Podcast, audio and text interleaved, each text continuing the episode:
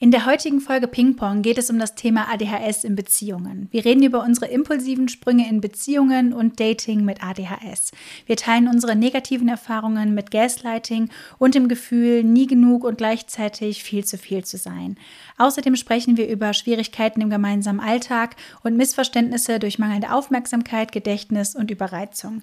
Aber auch darüber, wie schön es sein kann, in einer Beziehung mit einer Person zu sein, die ähnlich tickt wie man selbst. Viel Spaß mit dieser Episode. Herzlich willkommen zu Ping Pong, dem Podcast für ADHS im Erwachsenenalter. Ich bin Rebecca. Und ich bin Jess. Wir teilen hier unsere persönlichen Erfahrungen und Schwierigkeiten mit ADHS. Dieser Podcast dient der Aufklärung über psychische Gesundheit und soll Tabus brechen. Er soll Mut machen und richtet sich an alle, die selbst ADHS oder den Verdacht haben, sowie an Menschen, die Betroffene besser verstehen möchten. Er ersetzt aber nicht den ärztlichen Rat oder eine Diagnostik. Das können wir als betroffene Person natürlich nicht bieten. Wir freuen uns immer über Feedback. Alle Links und Infos findest du in den Show Notes. Ich wollte dich mal fragen zu dem Thema Beziehung.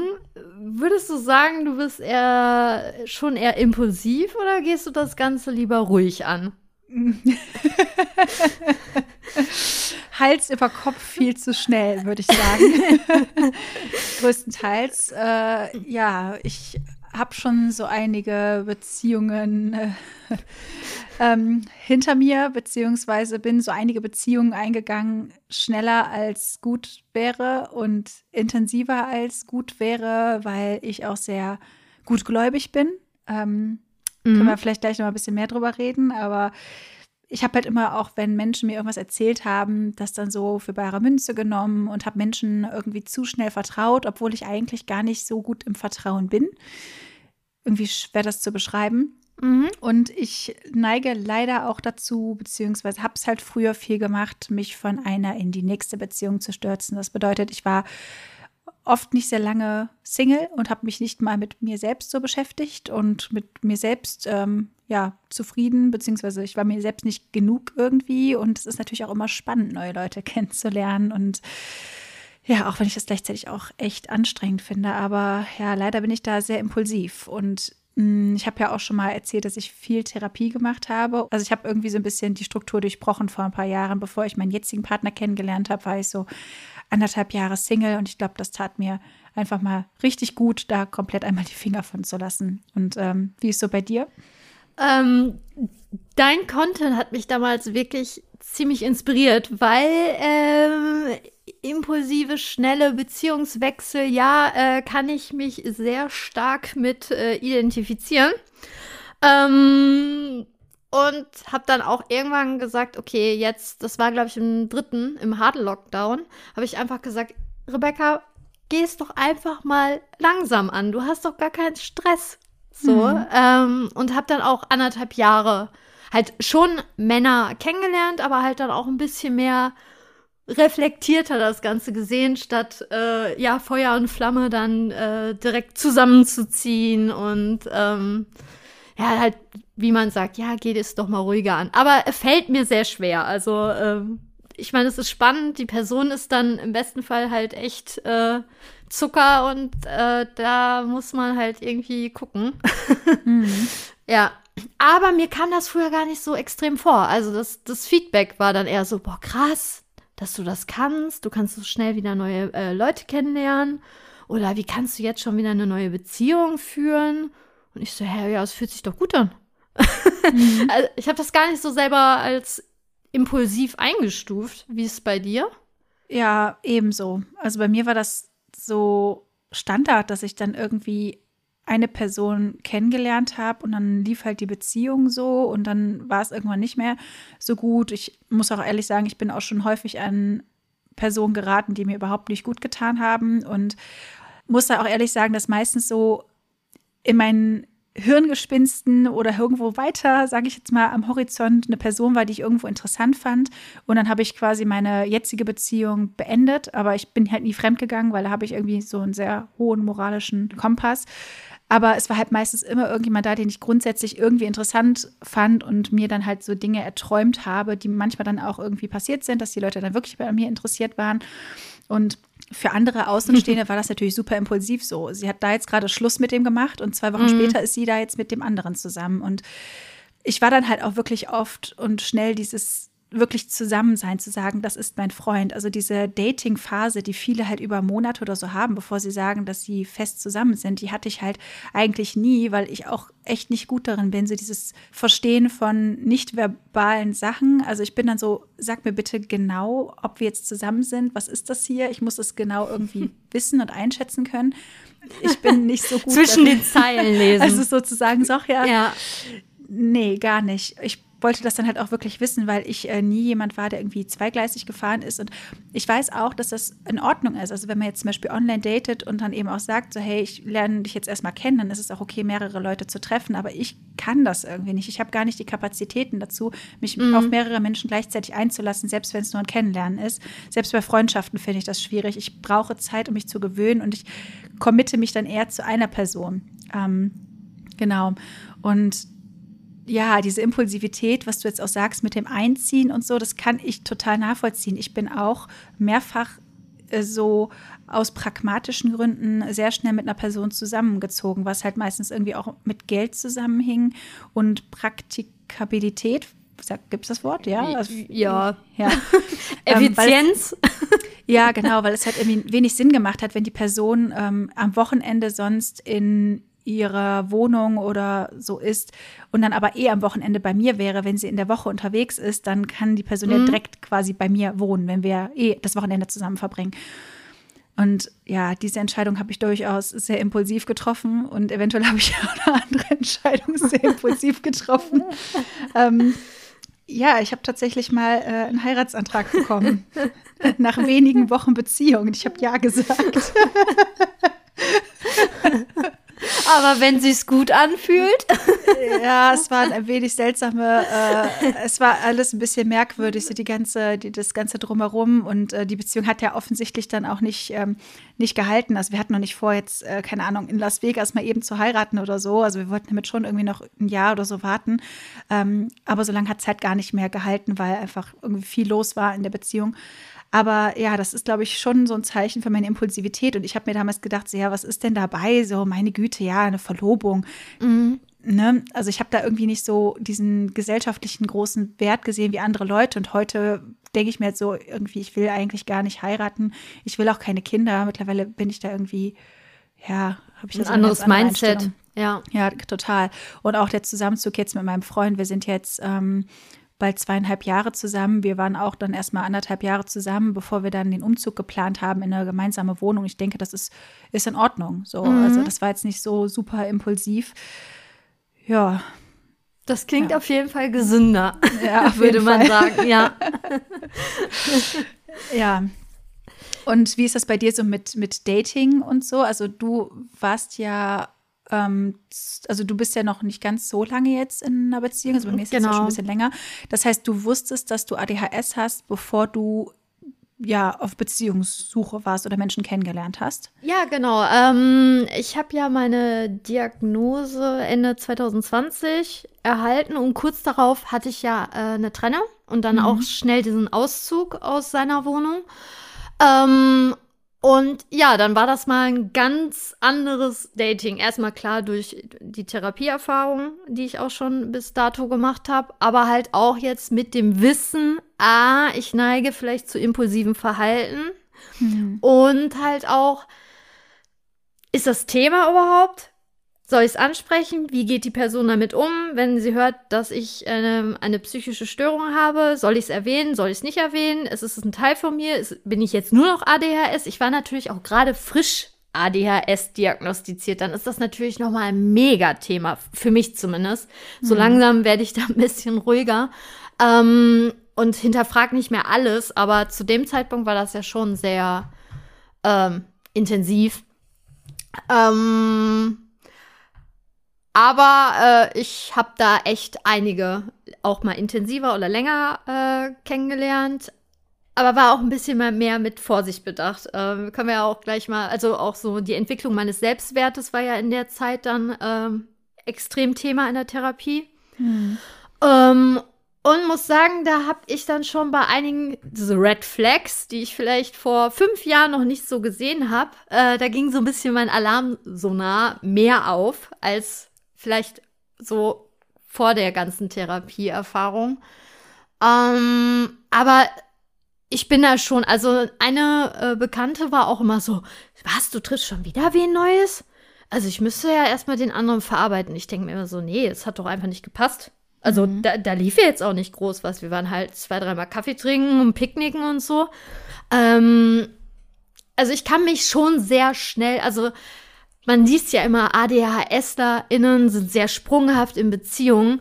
Das klingt erstmal total katastrophal. Finde ich erstmal, als Betroffene mhm. denke ich mir so, als super. Ich bin wirklich noch nie fremdgegangen. Ich hatte noch nie irgendwie, dass ich, auch selbst wenn ich ne, gemerkt habe, so, okay, es läuft in der Beziehung nicht, habe ich es halt kommuniziert und dann hat man sich getrennt und dann bin ich sprunghaft wieder in dieses Dating-Ding rein, weil es einfach mit meinen Werten nicht konform ist. Das, mhm. das, das kann ich einfach nicht. Aber ich würde schon sagen, dass ich sprunghaft bin in der Suche der, des potenziellen neuen Partners. Also da fackel ich dann halt nicht so lange wieder. Manche, dass sie sagen, okay, ich brauche jetzt erstmal eine lange Pause, wieder um mich von den anderen Treffen zu er erholen. Kann man das überhaupt sagen? Mhm. Ähm, ja, ich bin da dann, glaube ich, ziemlich abgeklärt. So, ja. Mhm. Das war eigentlich ziemlich spannend jetzt wie die auch damit umgehen. Ich habe zu viel, also kann ich euch nicht erklären, aber ich habe schon, also ich habe das Gefühl, 30 Prozent der, der Leute hatten irgendwie eine Persönlichkeitsstörung oder äh, lagen auf dem Autismus oder ADHS-Spektrum. Da war kaum eine Person wirklich, die neurotypisch war. Also alle hatten irgendwie eine Diagnose. Das war halt dann irgendwie spannend. Das mhm keine Ahnung, ob gleich und gleich gesellt sich gern. Ich kann es dir nicht sagen. Ja, äh, ich glaube tatsächlich auch, dass das was damit zu tun hat. Ich habe mir da jetzt auch mal Gedanken darüber gemacht, bevor wir diese Folge aufgenommen, also bevor wir jetzt diese Folge aufnehmen. Und ich meine, ich habe ja erst während der Beziehung, in der ich jetzt gerade bin, herausgefunden, dass ich ADHS habe. Bis dahin dachte ich, dass ich Borderlinerin bin.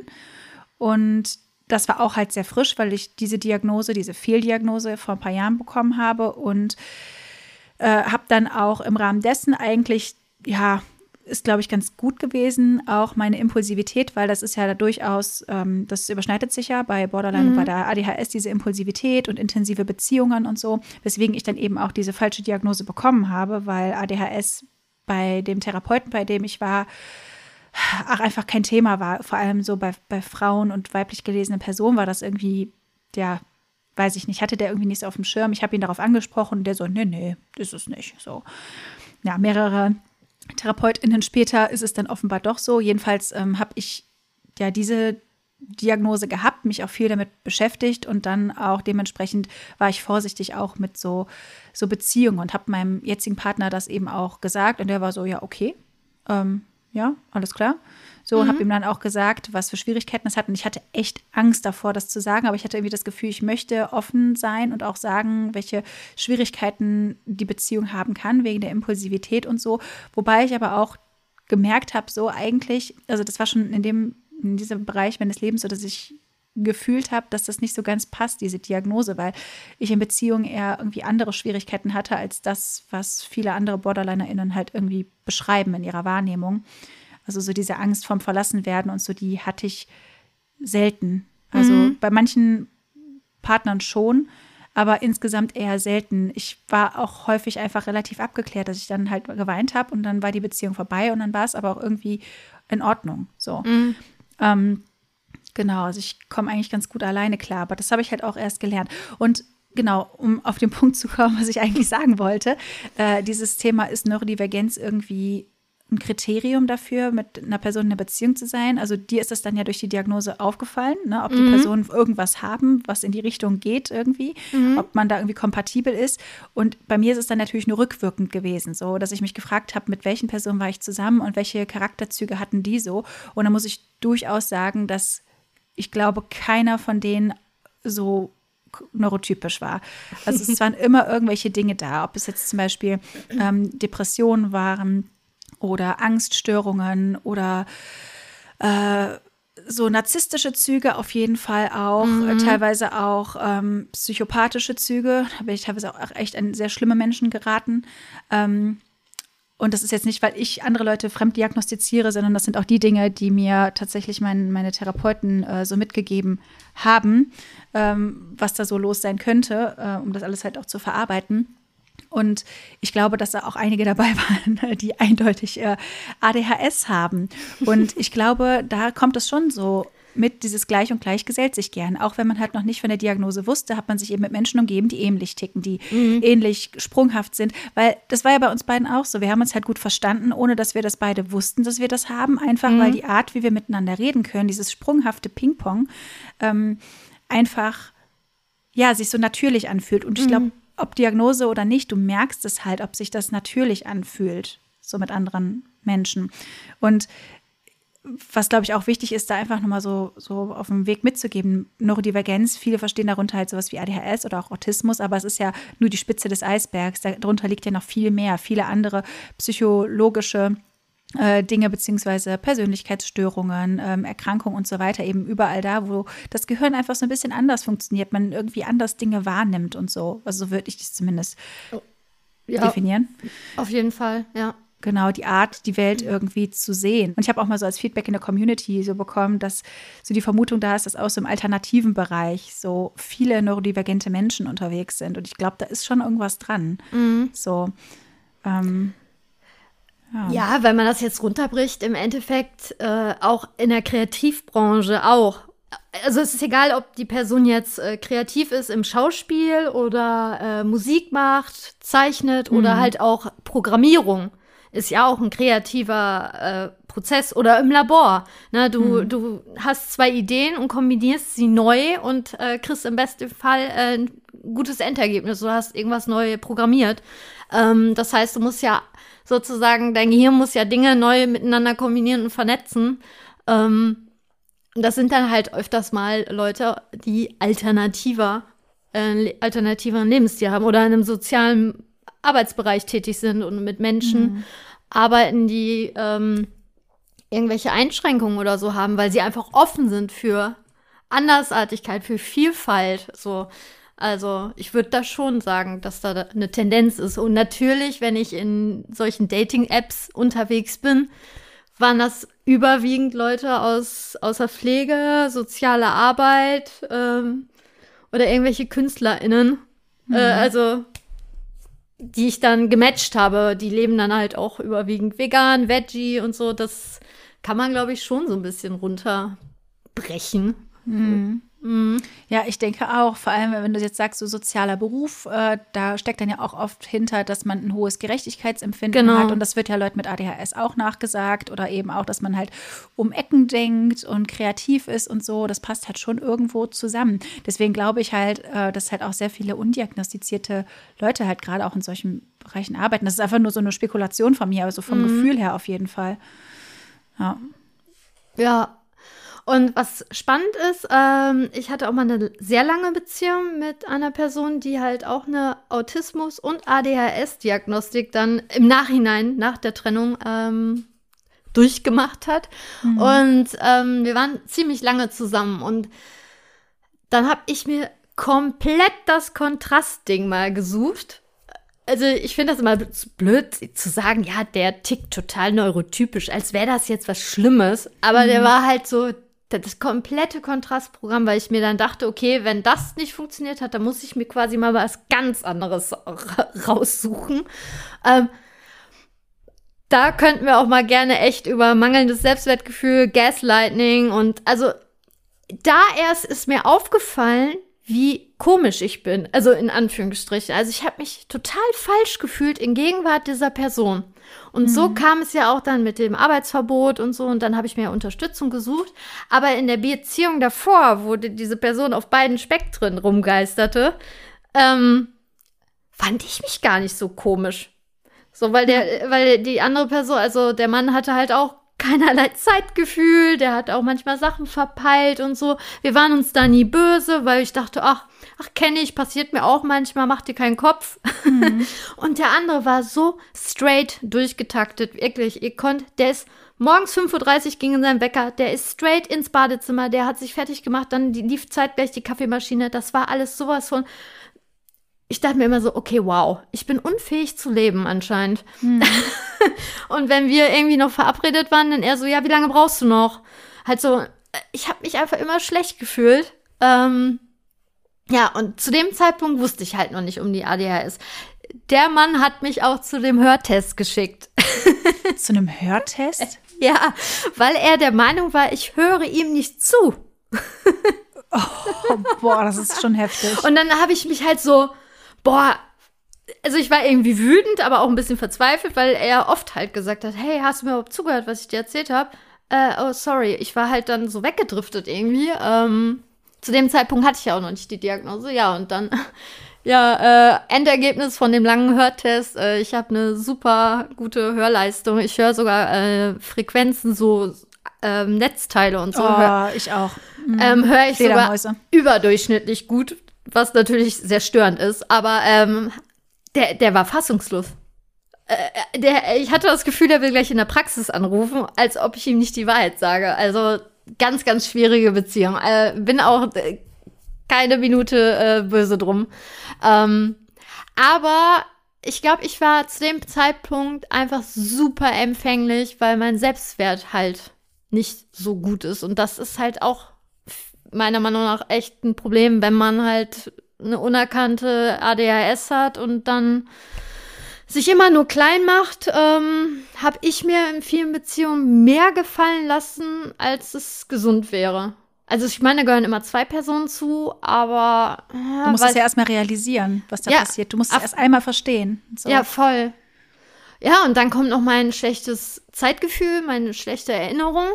Und das konnten manche dann mir so ein bisschen twisten. Also bei einem Paar, also bei dem Partner mit dem Hörtest, habe ich am Ende mir Notizen gemacht, wenn wir uns gestritten haben weil der mir Sachen im Mund umgedreht hatte. So war meine Wahrnehmung. Und er meinte halt, ich übertreibe. Ich sei, äh, also so in die Boah, das Richtung. Ist richtig Gaslighting. Ja, und dann habe ja. ich, ja, und irgendwann habe ich ihm dann den Zettel um die Ohren gehauen.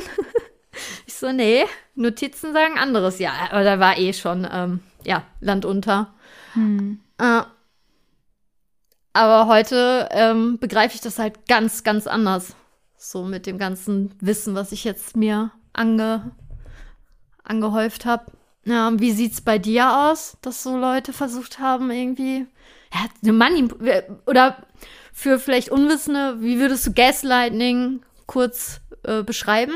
So. Naja, der Begriff Gaslight kommt ja im Endeffekt aus einem Film, ähm, wo der Mann immer wieder das Licht irgendwie, nee, gar nicht, er war irgendwie auf dem, auf dem Dachboden und hat da irgendwas gemacht und dann haben die Lichter im Haus geflackert und die Frau hat gesagt, da flackern die Lichter und er hat ja halt immer wieder gesagt, nee, das stimmt nicht, das stimmt nicht, das bildest du dir ein. So, daher kommt irgendwie dieser Begriff und im Endeffekt bedeutet das, dass du die Wahrnehmung von einem Menschen so sehr in Frage stellst und umdrehst, dass es irgendwann dazu führt, dass die Person sich selbst gar nicht mehr traut und in Anführungszeichen verrückt wird. So. Mm -hmm. Und das ist quasi so, glaube ich, die Definition von Gaslighting. Im Endeffekt kann, können das so Sätze sein wie, du stellst dich nur so an, das ist gar nicht so, das bildest du dir nur ein, das war nicht so. Und das habe ich auch sehr häufig erlebt. Also ich erinnere mich noch, also bei diversen Partnerschaften so, dass ich, ich habe auch einfach den super starken Drang, so Verläufe und sowas von Handy und zu Handy zu befördern, weil ich immer das Gefühl habe, ich muss beweisen, dass mhm. irgendwas so passiert ist. Und ich glaube, das hat halt sehr früh schon eingesetzt, so dieses Gefühl, man glaubt mir nicht so. Und das war eben bei vielen Beziehungen der Fall, dass dann gesagt wird, ja, das war doch gar nicht so. Und dann habe ich halt das Handy dann rausgeholt und gesagt, aber guck mal hier, du hast genau das geschrieben, was ich gerade gesagt habe. Ja, mh, mm, so äh, sehr manipulativ. Ja, oder übertreibt man nicht. Ja, ja, genau. Ja. Mhm. Äh, oder halt so grundsätzlich wirklich, dass es gar nicht so gewesen ist. Und teilweise hat mich das so extrem wütend gemacht, wenn Leute das dann, wenn ich mir 100% sicher, sicher war, dass etwas passiert ist und eine andere Person dir sagt, das ist nicht so gewesen, das löst so eine enorme Wut in mir aus, äh, dass ich dann teilweise auch echt körperlich überreagiert habe und äh, das nicht gut ausging so. Ähm, also für mich jetzt, ne, dass ich mhm. dann wirklich mir meinen Haaren gezogen habe und solche Sachen, weil mich das so wütend gemacht hat und ich wusste nicht, wohin mit dieser Wut, wenn ja, der Partner dir halt nicht glaubt, obwohl du sicher bist, dass es zu 100 Prozent der Wahrheit entspricht und du das sogar beweisen kannst, aber er die Beweise nicht sehen will. Und das ist schon was, was viel mit einem macht. Und ich glaube, das Problem ist halt, dass auch ich zum Beispiel und ich denke viele andere neurodivergente Menschen auch, die vielleicht auch so ähm, von der Empfindung her sehr sensibel sind, in der Kindheit oft, oft so gesagt bekommen, ja, stell dich nicht so an, reiß dich mal zusammen, so schlimm ist das nicht. Und das ist ja im Endeffekt auch schon Gaslighting, dass man die Gefühle der Kinder so nicht wahrnimmt. So mhm. dieses, okay, was du jetzt gerade fühlst, das ist übertrieben, reiß dich zusammen. So, und das habe ich halt in so einem krassen Ausmaß erlebt, dass ich mir das halt auch in Beziehungen irgendwie habe gefallen lassen, weil ich dachte, das ist halt normal. Ich stelle mich halt an. Ich bin halt zu viel. Ich bin halt irgendwie zu anstrengend. Ich bin zu sensibel. Ja, das muss ich jetzt irgendwie schon mit mir machen lassen. Und das Schlimme ist halt daran, dass es eben auch echt Menschen gibt, die das krass ausnutzen, ne? die krass ausnutzen, dass du diese Erfahrung hast und dann halt noch eins oben draufsetzen und dich heftig manipulieren oder halt auch missbrauchen oder so. Ähm, und das finde ich schon schon krass. Und wie du schon gesagt hast, gerade dieses Vergesslichsein und so, das spielt da ja irgendwie mit rein. So, wenn du grundsätzlich halt Schwierigkeiten hast, dich an Dinge zu erinnern oder ne, zum Beispiel, wenn du zuhörst, dir das nicht ganz merken kannst, dass der Partner dich zu einem Hörtest schickt, das ist ja die perfekte Voraussetzung, dass man auch gegaslightet wird. So, wenn du dich eh nicht mehr erinnerst, dann denkst du dir vielleicht, ja gut, vielleicht war das ja wirklich anders. Mm, und oder mein Gehör ist nicht so gut und darum habe ich manche Informationen nicht aufgenommen. Genau, so, ja. genau. Und irgendwann ähm, traust du dir halt selbst nicht mehr. Und das verändert ja auch wieder das eigene Selbstbild. Also mm. ich finde das, find das schon heftig.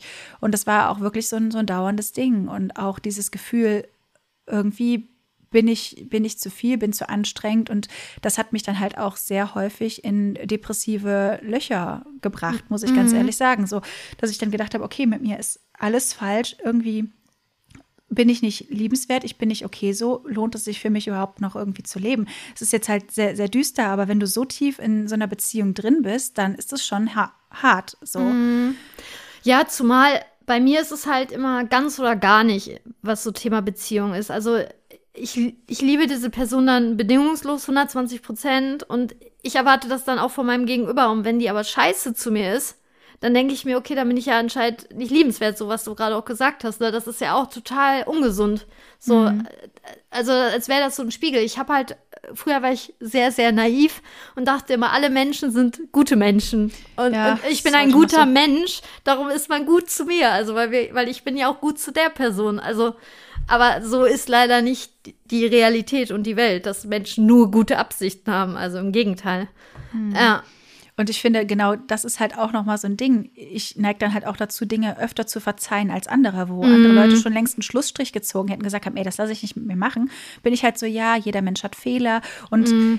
ja, hat jeder Mensch, aber auch jeder Mensch muss irgendwie für seine Taten ähm, gerade stehen. So, auch wenn Dinge halt eine Erklärung haben, wie ich es zum Beispiel gerade gesagt habe, selbst wenn eine Person, ähm, sage ich jetzt mal, psychopathische Tendenzen hat, so und die Person hatte selbst irgendwie krasse Erfahrungen in der Kindheit und sowas, das möchte ich gar nicht abstreiten, dass das ein Grund dafür ist, aber es rechtfertigt ja trotzdem nicht, dass die Person dich so behandelt. Mhm. So, ich glaube, das darf man, das muss man wirklich voneinander trennen, dass man halt Grenzen zieht, wo es um die eigene Gesundheit geht, auch wenn Dinge eine Erklärung haben. So. Mhm. Ja. Ja, und darum ist das für mich, also zumindest in Beziehungen wichtig, ja, ich habe ADHS, aber ich bin nicht nur ADHS und es soll jetzt keine Entschuldigung sein, aber ich habe jetzt in meiner aktuellen Beziehung, die ich dann ein bisschen langsamer angegangen bin, ähm, ja, auch mal einfach so die Schwierigkeiten ihm aufgezeigt und erklärt, na, was könnte vielleicht dann ähm, vielleicht ja ein bisschen anders sein oder äh, intensiver oder ähm, ja, Kommunikation ist mir super, super wichtig, brauche ich. Ich kann A nicht zwischen den Zeilen lesen. Das, das war eigentlich schon gefühlt beim ersten Treffen. So, ich raffe Flirten nicht. Nee. Ich, ich brauche eine klare Ansage. Darum mag ich auch Dating-Apps. Wenn da steht im Profil auf der Suche nach, was steht denn dann da? Weiß ich noch nicht. Oder also so undefinierte Sachen, da kann ich nicht mit umgehen. Da weiß ich nicht, wie ich zu agieren habe. Mhm. Ähm, ich meine, man muss ja nicht nur, weil da steht, ich suche eine feste Bindung, muss es ja nicht jetzt heißen, dass ich dann die Person dann direkt heirate, aber ähm, halt schon so eine Tendenz, damit ich auch weiß, okay, ist das jetzt Flirten oder ja, weil ich da einfach weiß, okay, wenn dich was stört, bitte sprich es direkt an. Und damit ich weiß, so, okay, oder wenn ich schwerhörig wirke, dann frag noch mal nach, hey, hörst du irgendwie, ähm, oder sollen wir einen anderen, späteren Zeitpunkt noch mal drüber reden, ähm, dass man da so für sich in der Beziehung Strategien auch entwickelt, aber auch offen ist. Einfach nicht sagt, ja, ja, ja, wir haben doch alle ein bisschen ADHS oder, hä, interessiert mich halt nicht. So, ähm, du bist ja nicht nur ADHS. Nee, das bin ich natürlich nicht, aber es ist schon eine Erklärung. Es ist keine Entschuldigung, aber es ist schon eine, äh, wie so eine kleine Bedienungsanleitung. Ja, und vor allem, ich meine, im Endeffekt geht es in der Beziehung ja auch um gegenseitiges Unterstützen. Und äh, mhm. wenn man sich da gegenseitig ausgleicht, dann ist das doch prima. Also wenn ich zum Beispiel mit meinem Freund im Auto sitze und er mir irgendwas erzählt, dann sage ich mal, sorry, ich muss das Radio ausmachen. Ich kann ihm nicht zuhören, wenn der mhm. im Hintergrund was dudelt. Ich, das schafft mein Gehirn einfach nicht. Ich kann nicht das gleichzeitig machen. So. Äh, auf der anderen Seite hat er auch unseren Podcast halt gehört und hat jetzt letztens auch gesagt, okay, das mit dem Müll, das fällt dir wirklich schwer, oder? ja, das fällt mir wirklich schwer. Und dann haben wir halt jetzt gesagt, okay, er kümmert sich immer um den Müll und ich räume immer die Spülmaschine aus. Aha. That's okay. Ja, so. voll. Und ich finde, das sind halt Sachen, über die muss man halt sprechen. Ne? Also ich weiß auch nicht, was das, eine, was das mit dem Müll ist, dass das so schwierig ist. Ich glaube, weil ich auch so intensiv rieche und das dann anzufassen, ich ekel mich halt wirklich so furchtbar krass vor diesen Dingen, mhm. ähm, dass es mir sehr schwer fällt. Da räume ich lieber die Spülmaschine aus, auch wenn auch das nicht so einfach ist. Aber, aber die naja. Sachen sind wenigstens sauber. Also ja. Aber wenn sie sauber sind, sonst ja. werde ich wütend.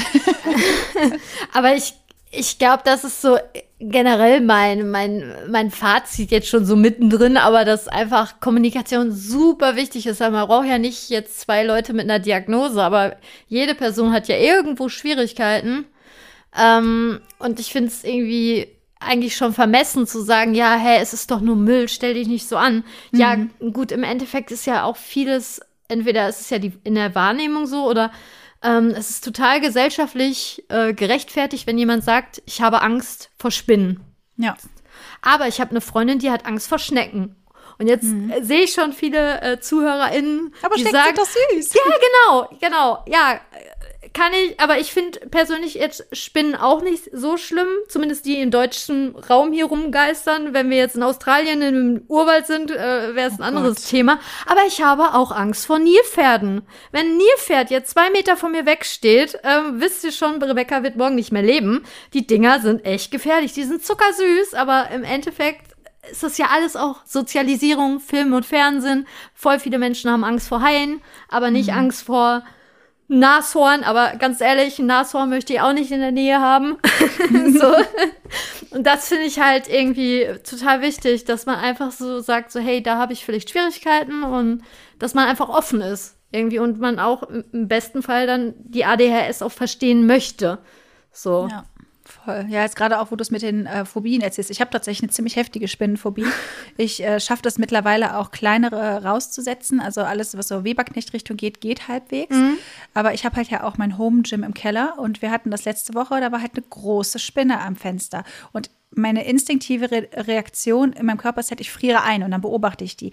Ich habe auch gesagt zu meinem Freund, du, also ich habe geklingelt, habe ihn halt darauf aufmerksam gemacht, dann ist er auch runtergekommen, hat sich darum gekümmert, habe ich auch gesagt, wir müssen die jetzt finden, weil die runtergefallen ist dann. Also wir haben halt so, so ein Ding, was äh, die greifen kann und dann kannst du die halt raussetzen. Ah, so. die kenne ich ja. Und ähm, habe ich auch gesagt, wir müssen die jetzt finden. Wenn wir die nicht finden, dann kann ich hier nie wieder in diesem Keller trainieren. Dann ist das alles umsonst gewesen, was ich hier mhm. gekauft habe, weil ich krieg die, also ich krieg die Krise. Wir haben sie dann zum Glück gefunden ähm, und dann habe ich danach auch weiter trainiert, aber wirklich mein Puls war richtig hoch. Und da habe ich ihm auch gesagt, er hat halt keine Angst vor Spinnen. So, das ist für mich so, stell mal vor, du müsstest jetzt trainieren auf einer Plattform, die 100 Meter hoch ist, weil er halt Höhenangst hat. Und so. aus Glas ist. Gen ja, genau, wow. genau. Ja, so. Ja. Und äh, ich glaube, das kann man dann vielleicht auch nachvollziehen, wenn man mhm. das ein bisschen ähm, schaut, wie das bei einem, bei einem selbst ist. Mhm. Und ja, vor allem ich glaube, das Problem ist halt auch, dass ADHS so relatable ist. Also, dass viele Eigenschaften von ADHS und eigentlich auch von jeder psychiatrischen Erkrankung so, jeder mhm. ist mal traurig, aber nicht jeder hat Depressionen. So, jeder ist mal vergesslich ähm, und unaufmerksam, aber dann hast du nicht gleich ADHS. Ich habe halt manchmal das Gefühl, dass das dann so ein bisschen äh, ja dann kleingeredet wird. Ja, ich vergesse ja auch mal was, so, weil da halt nicht dieses ganze, ganze Ding dran hängt. Wobei ich bei mir ehrlich gesagt sagen muss, dass viele Eigenschaften, die andere Leute mit ADHS haben, bei mir nicht mehr so ausgeprägt sind, weil ich mir viele, viele Strategien überlegt habe. Mhm. Zum Beispiel, ich vergesse nicht mehr so viele Dinge, weil ich super viele Möglichkeiten habe, mich daran zu erinnern. So, ich habe hier Alexa, ich muss ganz flüstern, sonst hört die das, ähm, die mich 15 Minuten vor jedem Termin lautstark in jedem Raum dieser Wohnung erinnert, dass irgendwas passiert. Mhm. Ich, äh, ich mache mir Timer, ich äh, bin halt eine ziemliche Kontrollperson und denke halt an alles, so mhm. dass andere Personen ja, das gar nicht sehen. So, dass es aber auch gleichzeitig so einen Stress in mir auslöst. Ich weiß nicht, wie ich da jetzt gerade drauf gekommen bin, aber es ist halt auch, auch so ein Thema irgendwie. Ja. Mhm. Ja, und ähm, Thema Beziehung und ADHS ähm, finde ich es halt wichtig. Gehen wir jetzt mal einfach von der Kernsituation aus. Eine Be Person hat ADHS und die andere halt nicht. Ähm, das kann ja auch echt ja, äh, also ich würde jedem Pärchen raten, setzt euch mal gerne hin und guckt, wo sind da so die Schwierigkeiten, weil äh, kannst ja nicht pauschal, weil du hast ja jetzt zum Beispiel keine Schwierigkeiten mit Organisation. Das ist ja dann aber nicht in jeder Paarbeziehung so. Manche haben dann ja Schwierigkeiten und fühlen sich auf einmal, wieso bringst du nie den Müll runter? Mhm. Und hörst du mir überhaupt zu? Ich habe ich dir schon dreimal gesagt und so. Und das kann ja echt, ähm, ach so, hä, hast du gesagt? Und dann gibt's dann natürlich dem anderen Person das Feedback, sie interessiert sich nicht für dich. Also das ist ja, das ist ja ein Rattenschwanz, was da auf einmal an Missverständnissen, mhm. vor allem wenn du nicht weißt, dass die Person ADHS hat und du nicht weißt, dass quasi Müll vergessen vielleicht auch eins, eine Verhaltensauffälligkeit davon sein könnte. Mhm. Ähm, weiß ich nicht. Also ob das so gut ist, wenn man sich da gar nicht mit beschäftigt. Beidseitig. Ja. So. Ähm. Ja, wobei ich halt auch, äh, auch ganz klar denke, so selbst wenn du eine Person äh, hast in der Beziehung, die eventuell auch irgendwo neurodivergent sein könnte, vielleicht auch ADS haben könnte, dann kann man ja trotzdem auch einfach Strategien ausprobieren, die für einen selbst auch funktionieren, wenn es für die andere auch mhm. klappt. Also wir machen das halt hier auch so, dass wir Dinge halt offensichtlich machen. So, ich weiß, er ist aus welchen Gründen auch immer halt auch manchmal vergesslich und ich mache Dinge dann so offensichtlich, wie ich das für mich auch machen würde. So, also wenn ich dann möchte, dass er irgendwas mit runternimmt, dann stelle ich es halt direkt vor die äh, Tür, sodass er drüber stolpert. Mhm. So, weil wenn ich ihm das sage, kann es halt sein, dass er es vergisst und äh, wenn ich das dann da hinstelle, dann, dann vergisst es halt nicht. So, und das funktioniert halt. So, ja, dass man die eigenen Strategien vielleicht auch für die andere Person anwendet, finde ich gar nicht so verkehrt, weil ja, es muss halt nicht immer eine offizielle Diagnose da sein, um halt sich Strategien zu, zu bedienen. Also. Ja, ich glaube, das ist einfach für jede Beziehung gesund, ja. einfach ähm, zu reden und zu sagen, okay, da ist immer unser Streitpunkt das ist nicht gut für uns. Also wie gehen wir damit um? Und sei es mit irgendwelchen Timern, Apps, Post-its, da kann man sich ja echt äh, tausend Sachen ausprobieren. Ist, ist ja auch irgendwie dann so eine Challenge und macht ja eigentlich auch Spaß, dass man dann guckt. Also ich, ich liebe es, Probleme zu lösen. Ja, ich auch. Vor allem Sachen, die halt. Ja, aber vor allem so Sachen, die einfach super langweilig sind und nervig. Wenn man das schafft, die so äh, lustig und effizient wie nur geht irgendwie zu meistern. Mhm. Und sei es, dass ich jetzt einfach mir einen überteuerten Staubsaugerroboter gekauft habe und ich war gestern joggen und krieg eine Push-Benachrichtigung und dann habe ich ihn noch mal kurz ins Badezimmer geschickt beim Joggen. Voll praktisch. Äh, ja, und weil einfach Staubsaugen, allein dieses Gerät macht Krach und dann muss ich es rausholen und ich, da bin ich schon blockiert irgendwie. Ich weiß, es ist für viele vielleicht wieder albern, keine Ahnung, saug doch mal eben die Wohnung, aber also ich, ich, ja, ich kann ja gleich noch was zu sagen zum Thema Saugen. Äh, äh, kann, kannst du gerne, ähm, gerne hau raus. also ich, bei mir war das genauso. Also als ich noch einen normalen Staubsauger mit so einem Kabel hatte, ich habe halt, wenn es gut war, vielleicht mal alle zwei Wochen es geschafft zu saugen, wenn sich Besuch angekündigt hat. Ja, und ich habe eine Katze, ne? Kannst du dir vorstellen, wie der Boden mhm. aussah? Und ähm, beste Anschaffung, die ich jetzt in der letzten Wohnung hatte, mir einen kabellosen Staubsauger äh, zu holen, der in der Wand hängt, der immer angeschlossen Im ist. Akku, ne? nur, genau, den muss mhm. ich dann nur rausziehen.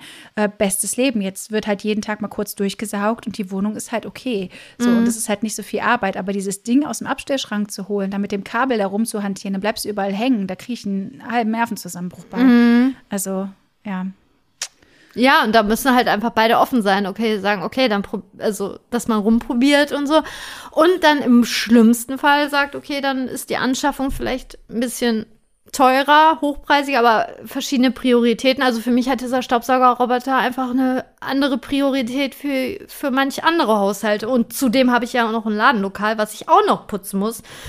Ähm, wurde gestern noch von der Nachbarin angesprochen, dass ich den Waschkeller putzen muss. ja. Also, ihr seht, ich muss schon viel putzen. äh, und Aber du so, putzt ganz gerne eigentlich, oder? Äh, ja, putzen geht. Äh, also Sachen sortieren. Ich habe mir jetzt auch noch, äh, ich hatte einen Impulskauf, weil meine Kundin eine halbe Stunde zu spät war. Ich schiebe gerade die Verantwortung vor mir ab äh, und habe mir so so so einen Organizer ähm, für die Schublade. Ich weiß nicht gerade wie Schubladen trennen Wände gekauft noch. Ja, für meinen äh, Arbeitscontainer, wo ich die Tattoo-Farben und so drin habe. Damit Schick mal Link. Ja. ich liebe sowas auch. Ja, neben dem Podcast noch schön schnell einen Impulskauf. ja, äh, Themenwechsel zu Thema Sucht hier. Ja. ja. Ja, aber halt solche Sachen, ne? Irgendwie, dass man dann zusammen Sachen erarbeitet irgendwie. Aber ich persönlich habe da eigentlich nicht so schlimme Probleme gehabt in Beziehungen. Also da war das immer eher so ein Teamding, also dass jeder so seine Aufgabenbereiche hatte und das hat eigentlich auch recht gut geklappt. Hm.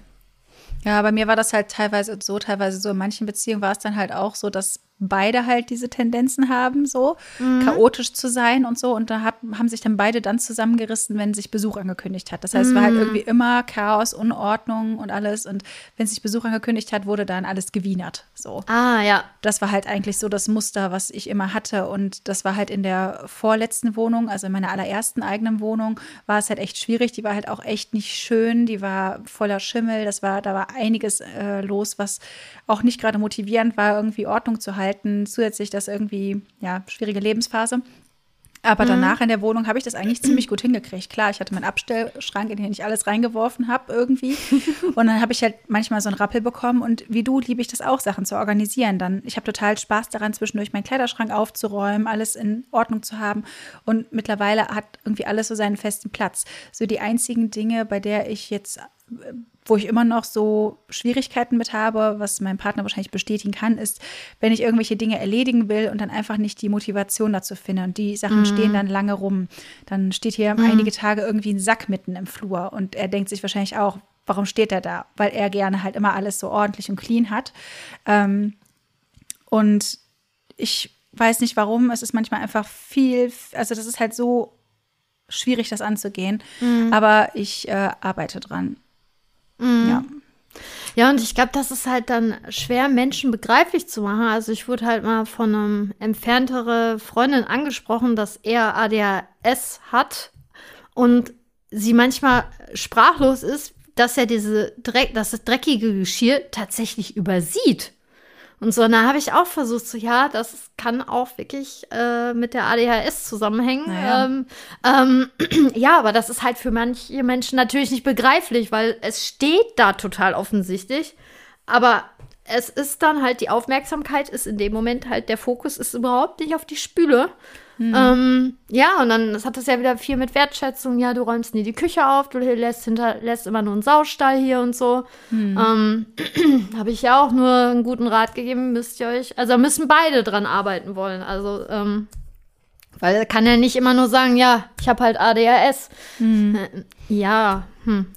Ja, da muss man halt irgendwie andere Systeme dann irgendwie sich noch, ähm, ja, sich noch erarbeiten. Also ich kann voll nachvollziehen, was du meinst. Also bei mir ist das halt auch so, wenn ich jetzt zum Beispiel mir vornehme, okay, jetzt räume ich auf, dann springe ich halt auch von einem Punkt zum nächsten. Dann nehme ich mir hier was mit, bringe das in die Küche, sehe aber, während ich diese Aufgabe erledigen will, eine andere Aufgabe, die ich erledigen will, dann fange ich vielleicht an, die Fenster zu putzen. Ich putze keine Fenster, aber als Beispiel. Ja, klar. Okay. dann fange ich an, die Fenster zu putzen, während das Geschirr noch da liegt. Während ich die Fenster putze, sehe ich, dass draußen irgendwas ist, mache draußen noch irgendwas. Also mhm. ich fange immer was Neues an, bevor ich die Sache, die ich gerade gemacht habe, zu Ende führe. Und dann mhm. kommt die andere Person vielleicht nach Hause und denkt sich, what the fuck? Hier das ist ein sieht schlimmer aus Fenster. als vorher. genau, hier ist ein halb geputztes Fenster, hier steht das Geschirr, der ganze Boden liegt voller Kleidung. Ja, die Person hat vielleicht gerade versucht, die Kleidung, die Wäsche zu machen, mm. das Geschirr zu machen, die Fenster zu machen, aber ja, halt Schwierigkeiten, Aufgaben zu Ende zu führen. Das mm. ja, haben halt viele, glaube ich.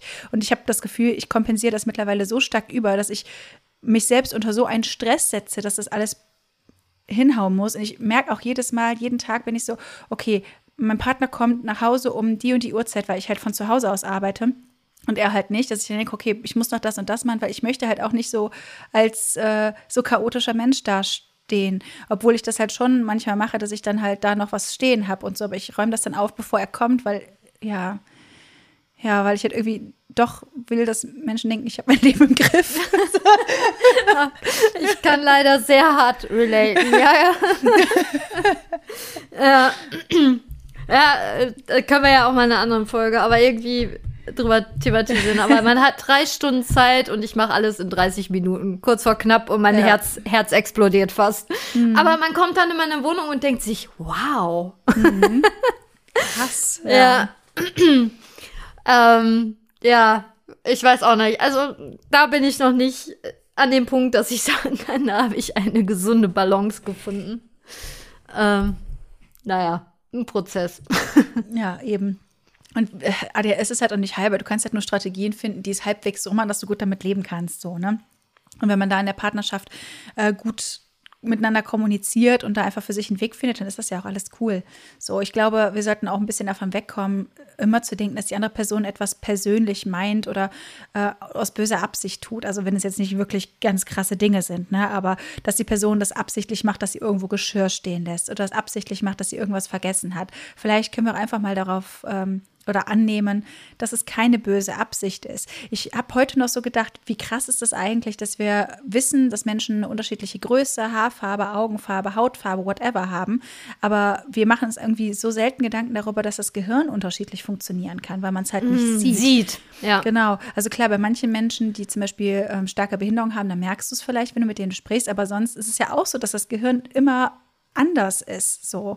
Und warum gehen wir davon aus, dass direkt dass zwei Gehirne gleich funktionieren und dass man das, was man von sich selbst erwartet, auch auf eine andere Person übertragen kann. So, Ach, weißt du, was ich meine? Mm, ja. Nee, super spannend. Auf jeden Fall. Ähm, was mir noch eingefallen ist zum äh, Dating und Diagnosen-Thema, äh, also wegen Beziehung. Also ich kann schon verstehen, also ich habe ja auch ADHSler, also wirklich mit offizieller Diagnose gedatet. Mhm. Und die waren am Anfang Feuer und Flamme. So, und ich, ich habe das halt erstmal mit Abstand schon genossen, aber also ich kann das schon nachvollziehen, dass Menschen das toll finden. Also ich finde diese Begeisterungsfähigkeit von der anderen Person gegenüber halt ziemlich anziehend. Ja, ich so. Auch. Also egal, ob es jetzt mir gilt, die Be Begeisterung, oder wenn halt jemand ein Special Interest hat und mir auf einmal anderthalb Stunden Vortrag hält, ich kaum zu Wort komme, die Person mich sogar manchmal unterbricht, lachend, aber ich, ich das einfach so mitreißend finde, wenn jemand für irgendwie ein bestimmtes Thema brennt und mich dann irgendwie komplett briefen möchte. Mhm. Ähm, Spannend war dann aber, dass die Person dann zum Beispiel, äh, das waren zwei verschiedene Männer, dann irgendwann doch das Interesse an mir verloren haben. Alles cool, aber wie, wie so ein Schalter auf einmal, wupp. Mhm. ähm, Dopamin war aus. ja, genau. Und dann musste ich aber halt so schmunzeln, weil ich auch gedacht habe, ja, passt eh nicht so ganz irgendwie. Also trotz vielleicht gleichem Störungsbild, aber ich meine, das ist ja nicht nur alles. Ähm, und da musste ich halt schon insgeheim schmunzeln, weil es halt auch ein auffälliges Verhaltensmuster ist. Mhm. äh, von 0 auf, äh, von 100 auf 0 irgendwie. Ähm, ja, spannend. Ja, auf jeden Fall. Und ich habe mich da halt ertappt gefühlt, weil das war halt bei mir auch natürlich schon öfters, dass ich dann erst so, boah, mega geil, ne, zwei, drei, äh, und dann getroffen und dann wupp. Ja, ich glaube, dass wir auch, also ich glaube, da muss ich mir auch in die eigene Nase fassen, dass wir halt ohne das äh, böse oder geplant oder manipulativ zu machen, dieses Love-Bombing schon so ein Ding ist, weil man am Anfang ja. einfach so begeistert ist und einfach so neugierig ist, die andere Person kennenzulernen. Ich glaube, bei der anderen Seite kann das vielleicht auch manchmal verwirrend sein. Ja, warum ja, wir dann, voll. Ja, warum wir dann 100 Prozent dabei waren und dann vielleicht das Interesse verlieren. Ja. ja, ich bin dann so, ich bin so ein Strahlemännchen und dann, weißt du, ich glaube, ich sende dann mehr Liebe teilweise mhm. auch aus, weil ich dann auch so hype bin und ich mag das Gefühl ja auch irgendwie und das ist ja alles auch spannend und so. Ja, und das kann sein, dass du mich dann nochmal triffst und dann irgendwie, ja, hi. Mhm. Was ist eigentlich passiert? ja, ja, genau. Da, ja, klar, das äh, verwirrt viele. Also mir haben auch schon Männer beim Date gesagt, dass sie das verunsichert, wie, wie ich so herzlich und offen über alles mit denen quatsche. Also sie fänden das total schön, aber das kennen sie so im Dating-Kontext gar nicht. Hm. Weil sonst ist ja, oh, furchtbar, das muss ich euch noch teilen. Früher habe ich die Bravo Girl gelesen und da stand doch immer, sei unnahbar und sei mysteriös um deinen Sch Schwarm von dir zu überzeugen. Ich habe das gelesen und für mich ist eine Welt zusammengebrochen. weil ich mir dachte, wie geht das? Wenn ich von was begeistert bin, merkt ihr jetzt auch gerade beim Reden, dann bin ich halt eher so Sprudelig. äh, sprudelig, ich gestikuliere viel mehr, ich bin voll am Grinsen. Wie soll ich denn da bitte, wenn ich begeistert bin von meinem Schwarm, Mysteriös sein. äh, also so eine Impulskontrolle haben und äh, furchtbar. Also sowieso Dating-Tipps sind furchtbar, aber ähm, das ist ja total konträr mit, mit meinem Verhalten. Ja, verstehe Ja. ich total. Also ich kann das total nachvollziehen. Also ich bin halt irgendwie mit den meisten Personen, die ich gedatet habe, dann auch zusammengekommen, äh, weil ich habe Leute eigentlich immer nur im Real Life kennengelernt, also nie online. Außer meinen jetzigen Partner, den bin ich in die DMs geslidet, aber der war halt auch schon mit äh, Freundinnen vorher befreundet. Also wusste ich, dass es ein guter ist, sage ich jetzt mal. Äh, und ich hatte halt auch einfach immer das Gefühl, ich erzähle zu viel, ich bin zu offen, ich teile Oh. zu viel und ich weiß halt nicht, wo der Punkt ist. Und am Ende von jedem Treffen denke ich mir, oh Gott, was hast du da schon wieder gesagt? Oh mein Gott, das war viel zu viel. Das kannst du doch nicht sagen. Ja, Mhm. Oversharing, großes Ding. Ähm, und ich glaube, die Tatsache, dass äh, ich doch viele Menschen kennengelernt habe, die halt selbst auf irgendeine Art neurodivergent waren, da war das halt meistens okay, weil die halt ähnlich waren. Die haben dann auch vielleicht über ein Thema viel geredet oder sich mit irgendwas viel auseinandergesetzt.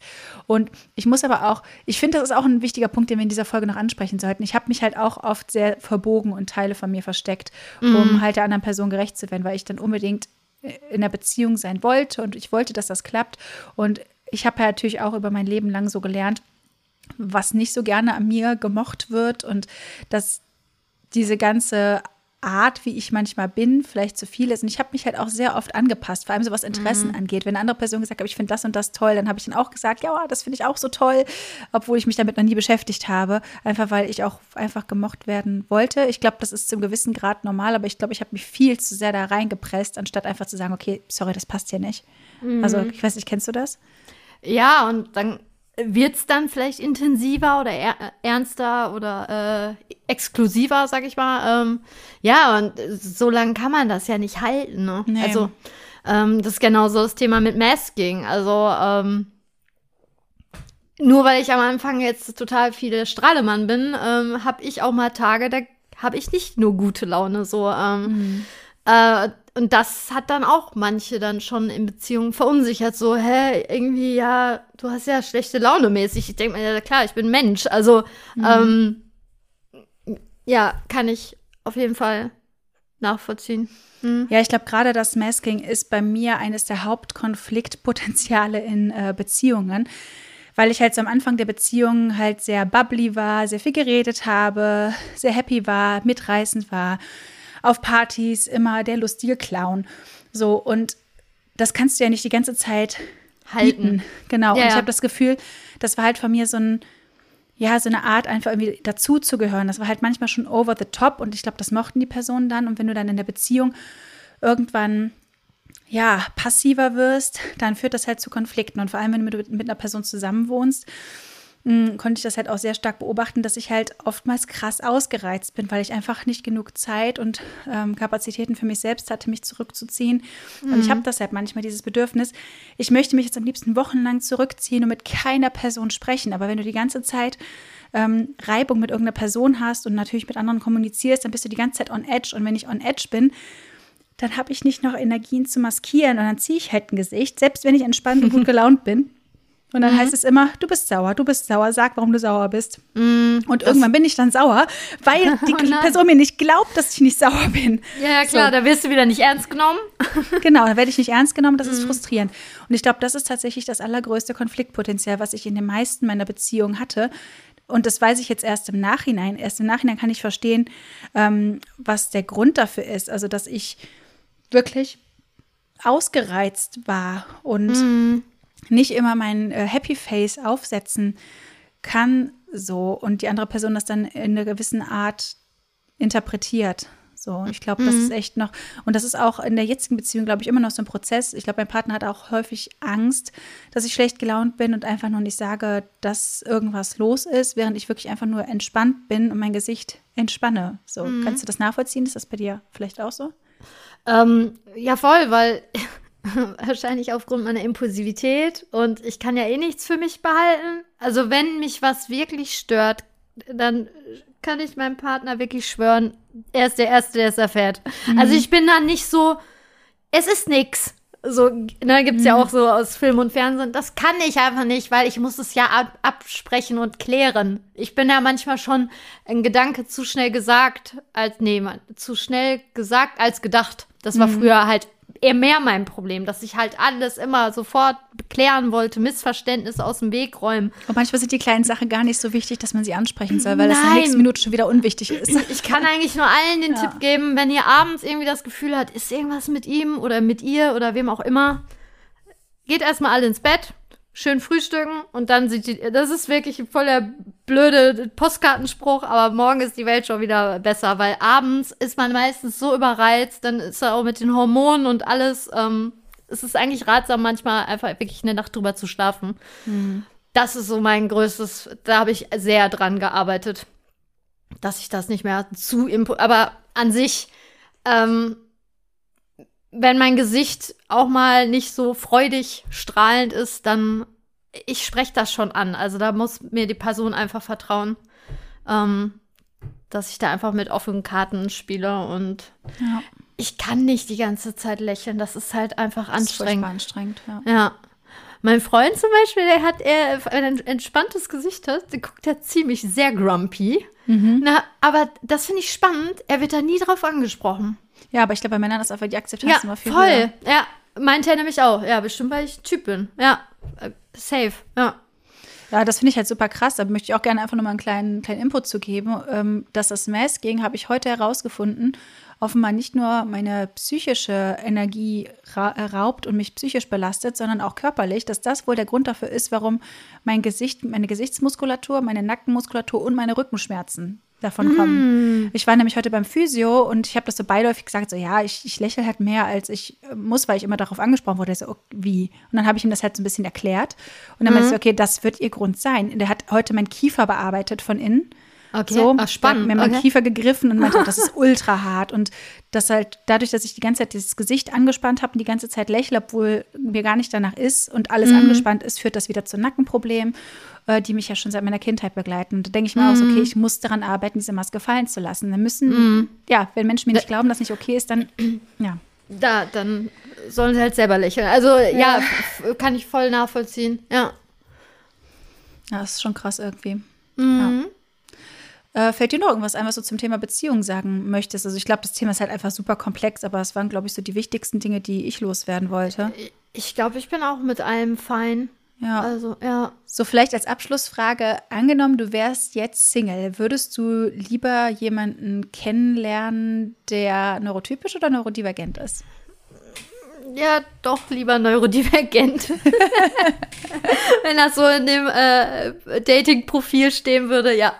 Und wie, wie sieht's bei dir aus? Ja, auch auf jeden Fall. Ich denke Ja. einfach, weil da Verständnis mehr da ist. Und ich glaube, ähm, alleine selbst wenn man zum Beispiel Ängste hat oder Depressionen hat oder so, selbst diese Dinge sind ja einfach auch schon so, so ein großer Teil vom eigenen Leben, dass man ja auch möchte, dass die andere Person das versteht. Und ich komme mit Menschen besser gerecht, die irgendwo Berührungspunkte mit diesem ganzen Thema psychische Gesundheit haben. Also ich glaube, mit neurotypischen Menschen, glaube ich, könnte ich keine Beziehung führen auf Dauer. Ja, und ich finde es einfach attraktiv, wenn Männer äh, in Anführungsstrichen auch einfach zu ihren Lifestyle hinterfragen und vielleicht sagen, hey, mein ganzer Freundeskreis äh, frisst Fleisch, aber ich nicht. Ja, voll gut. So, so what? So, und das, das finde ich halt irgendwie schon sehr sexy. Ja, ich finde das sowieso attraktiv, wenn Leute halt super, super spezielle Interessen haben und sich immer wieder für was Neues begeistern, Ja. irgendwelche Dinge sich in den Kopf setzen und durchziehen. Das sind einfach Dinge, die ich super finde. Und ich glaube, das ist auch das, was bisherige Partner irgendwie an mir mochten, weswegen die sich halt in mich verliebt haben, einfach weil ich so äh, weiß ich nicht, weil ich irgendwie interessant auf die wirke. Das habe ich halt immer so gehört. Warum, warum find ich, findest du mich gut? Wenn ich das gefragt habe, kam immer so, ja, du bist irgendwie cool, du bist irgendwie, weiß ich nicht, Offen, alternativ. Neugierig. Bist, ja, genau, diese Dinge. Wissbegierig, ja, total. Ja, und darum ist so mein, für mich als Persönlichkeit, ja, gleich und gleich gesellt sich gern. So mein Ja. Beziehungsfazit. Voll. ja, Ja, fand ich, ist wieder eine schöne Folge geworden. fand ich auch. Dann ähm, möchtest du deine, deine liebsten Abschlussworte sagen? Ähm, ja, aber ich kann ja erstmal noch darauf hinweisen, wir freuen uns immer Ja, stets über äh, Bewertungen hier in den Podcast-Formaten. Und ähm, falls ihr noch Anregungen habt oder Fragen, könnt ihr uns auch gerne bei Instagram kontaktieren. Unsere äh, Kontaktdaten, also unsere Profile sind in den Show Notes. Hm. Ja, ich glaube, sonst wünsche ich euch allen einen schönen Tag noch. Bis dann. Tschüss. Ciao!